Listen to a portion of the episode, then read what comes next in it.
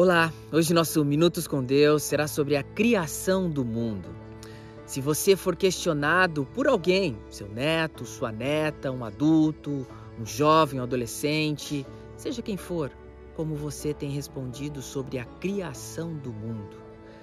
Eu gostaria que você lesse o primeiro capítulo da Bíblia, Gênesis 1, e de lá você entendesse como tudo começou, como tudo foi criado. Entenda esse capítulo, tenha sempre em mente como foi que a criação aconteceu.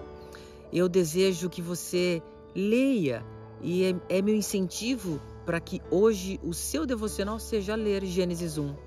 Depois de ler esse capítulo e ou mesmo na leitura dele, observe alguns fatos muito importantes. O versículo 3, por exemplo, temos Deus dizendo: "E disse Deus: é algo que nos chama atenção. E olhe então como a luz começou, o firmamento no versículo 6, o céu no versículo 9, a vegetação no versículo 11, o sol e a lua no versículo 14, os que rastejam, andam, voam ou estão pelos mares no versículo 20, os animais selvagens e seres vivos da terra no versículo 24. Deus criou o homem e disse que tudo o que havia feito havia ficado muito bom, no versículo 31. Observe as expressões e Deus disse. Deus criou frutos, sementes, vegetais e alimentos que serviriam de sustento físico para nós. Isso está no versículo 29 e 30. Tudo, o universo, tem mostrado a glória de Deus. Deus criou tudo e nada foi feito do mal. Tudo é muito bom. Eu e você devemos expressar e dar glória a Deus por tudo que Ele criou. Que Cristo Jesus seja o seu Salvador, pois Deus também enviou Jesus Cristo para nos salvar.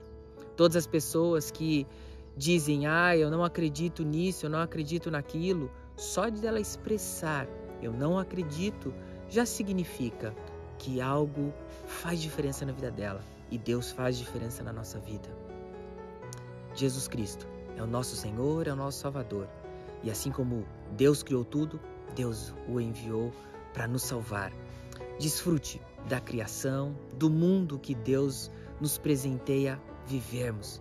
Faça a sua parte, mas saiba, há um Deus que criou toda a natureza e que a gente desfrute disso para honra e glória de Deus também cuidemos de tudo isso.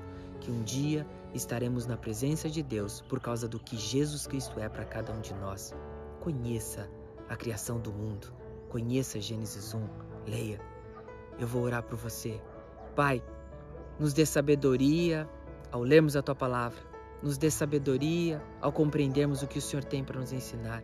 Que sempre busquemos te honrar e te glorificar em todo e qualquer lugar que estivermos. E oramos em nome de Jesus. Amém. Deus te abençoe.